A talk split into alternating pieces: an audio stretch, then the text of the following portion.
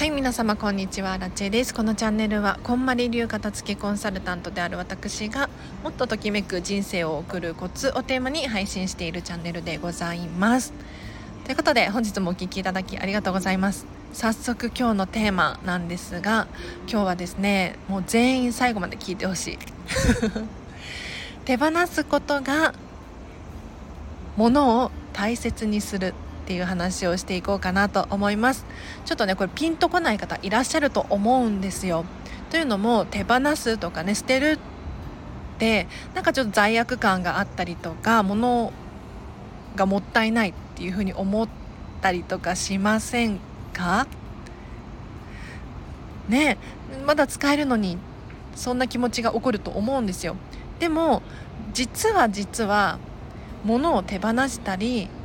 捨てることによって本当の意味で物を大切にできるんだよっていう話をね今日はさせていただこうと思います。でまず皆さんにお聞きしたいのが物を大切にするって一体どういうことでしょうか？何をしてあげたら物が喜ぶ物を大切にしていると感じることができるでしょうか？ちょ考えてみてください。いやこれね答えはたくさんたくさんあると思うんですけれど例えば一つものを手に取ってこれにはこんな思い出があるとかっていう思い出を振り返ることができるものだったりとかあとはそうだな。もう好きすぎて可愛すぎて毎日もうピカピカに磨いてあげたくなっちゃうような例えば趣味のもの？カメラとか時計とかあると思うんですよ。これはもう明らかに大切にできているなと私は思います。でじゃあ逆にものを大切にできていない時っていうのはどのような時だと思いますか？これねあの私も片付けコンサルタントなのでまあものを大切にできてないなって思う場面がちょこちょこあるんですけれど黒あらちかもしれないんですが例えばお客様がものをポイってこう投げる引っ張る。こんな時にはアラチは「あダメです投げないでください。引っ張らないでください」っていう風にちゃんと丁寧にお伝えさせていただきます。他にもそうだな。もしかしたらなんですけれど大切にしているようで大切にできていない。例えばちょっと高かったもの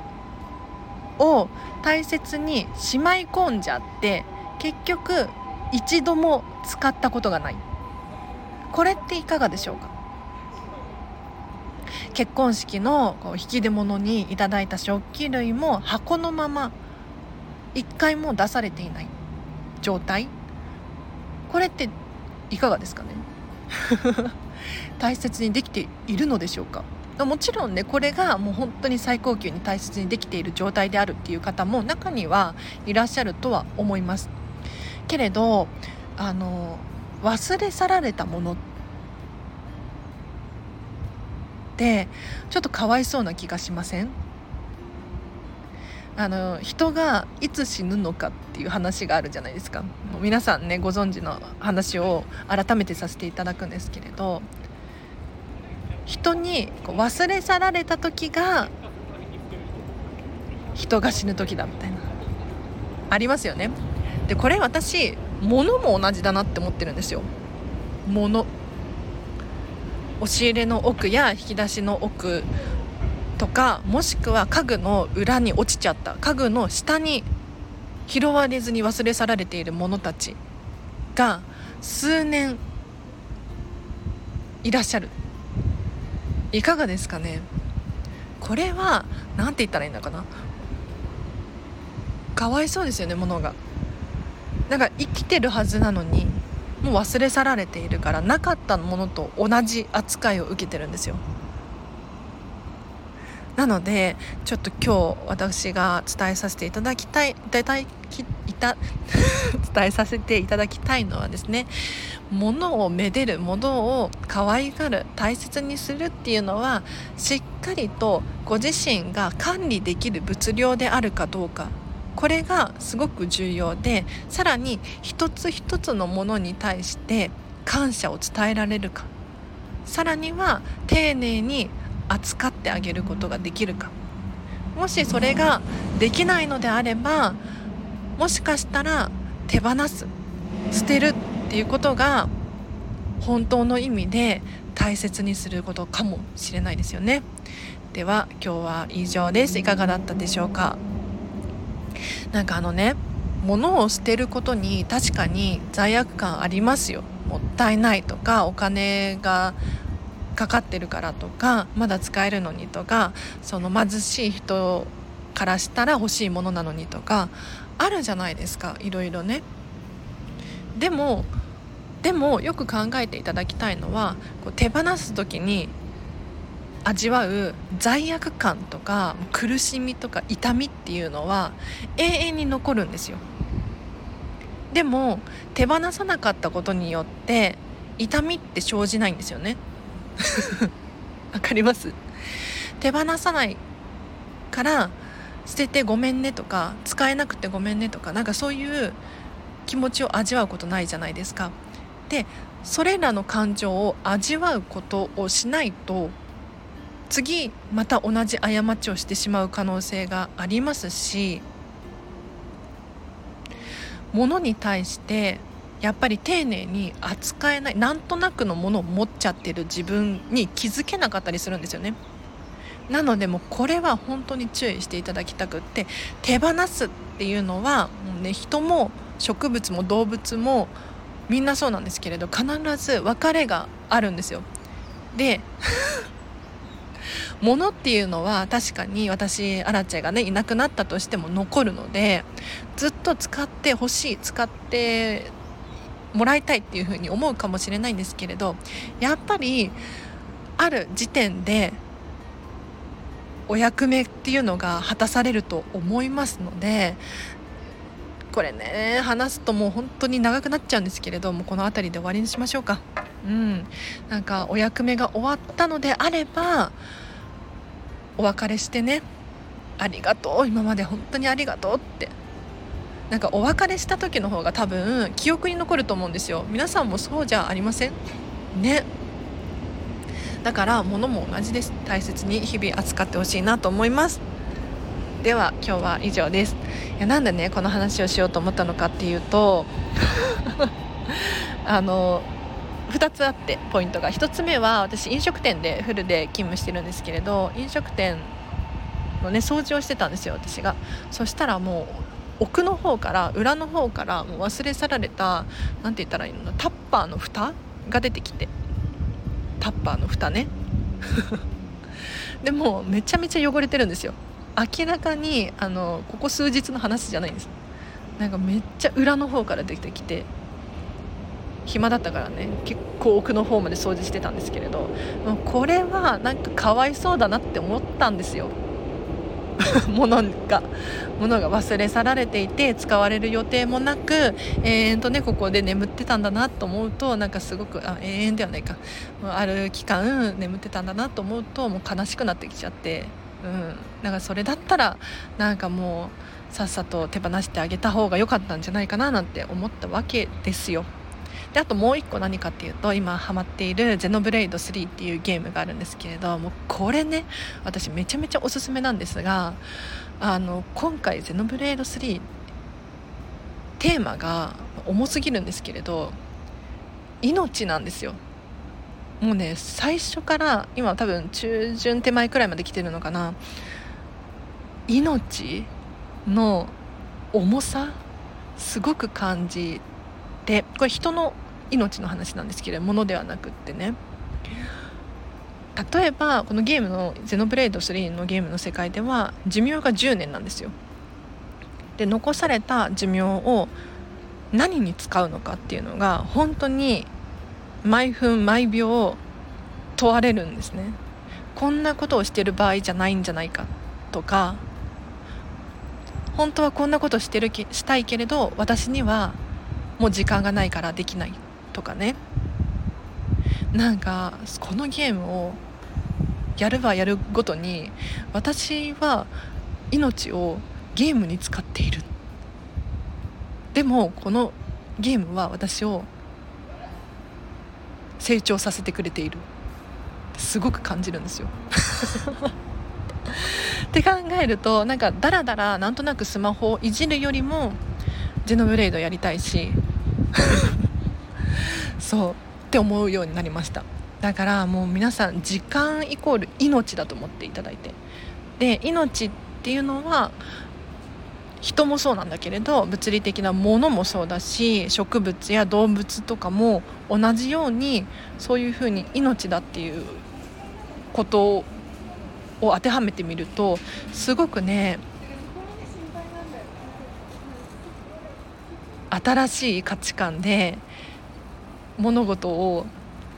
接することができてより丁寧な暮らしが送れたりとかより自分らしい人生が送れたりするんじゃないかなって思いますので是非物を手放すことで大切にしてほしいなと思います。では以上です。お知らせがいくつかあります。9月9日にですねまずこんまりメソッドワークショップを Zoom オンラインを使って開催いたします。こちらはですね19時から夜の7時から9時半2時間半でこんまりメソッドの基礎を学べるワークショップになっております。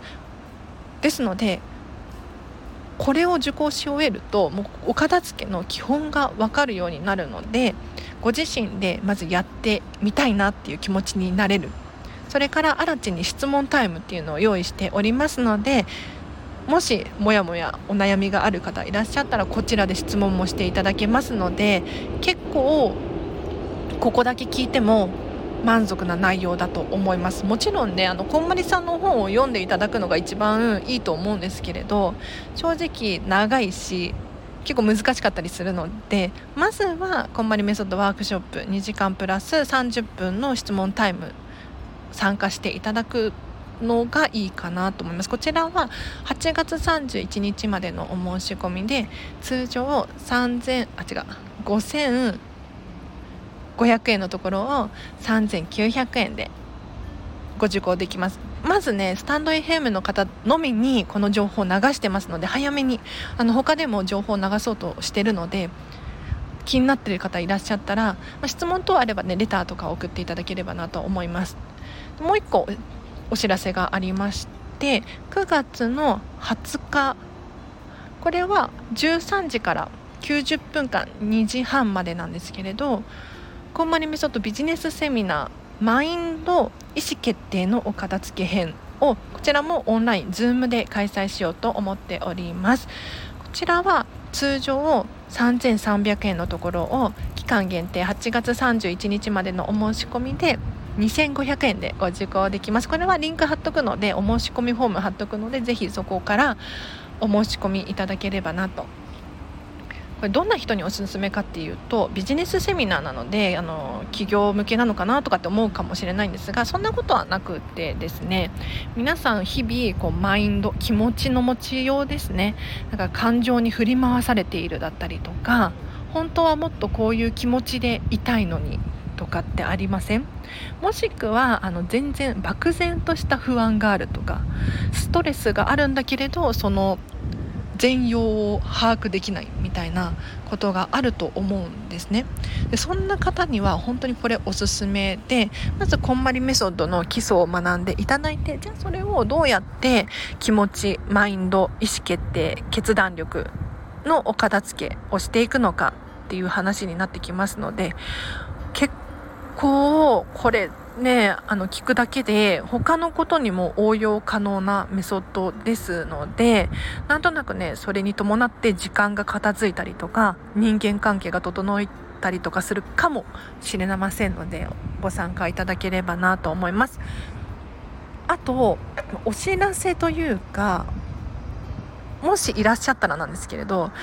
9月の末から10月上旬くらいに山形の米沢に行く予定がありましてもしねこの間にあ私アラチェの片付きレッスン対面式で受講したいっていう方いらっしゃいましたらお知らせください。ちょっとね日付はまだ未定なんですが米沢に必ず行く予定がありましてもしねせっかくアラチェさん来るんだったらっていうことであればぜひお話を声をかけてほしいなと思います。でさらにですね9月のシルバーウィークなんですけれどあの沖縄の与論島に行きたいんですよ。与論島にね。でもちょっとアラチェの都合上遊びに行くだけではちょっとさすがにしんどいです。時間もかかるしお金もかかるので。もしこの期間に9月のシルバーウィーク前後ですね。に沖縄の与論島で片付けレッスンを受けたいっていう方いらっしゃいましたらお知らせください。これ山形も沖縄もどちらも交通費東京からの交通費はいらないです。いらないですがもしねあの片付けをするっていうことであればレッスン代1時間6600円。ともし2日連続でやってほしいとかっていう場合はちょっと宿泊費とかもかかっちゃうかもしれないんですけれどこれはめちゃめちゃお得なので通常ね私東京済みなのでなかなか地方には行けないんですけれどこの機会にぜひお声がけいただければなと思います。では以上です。皆様今日もお聴きいただきありがとうございました。では今日の夜もハピネスな一日を過ごしましょう。あらちでした。バイバイ。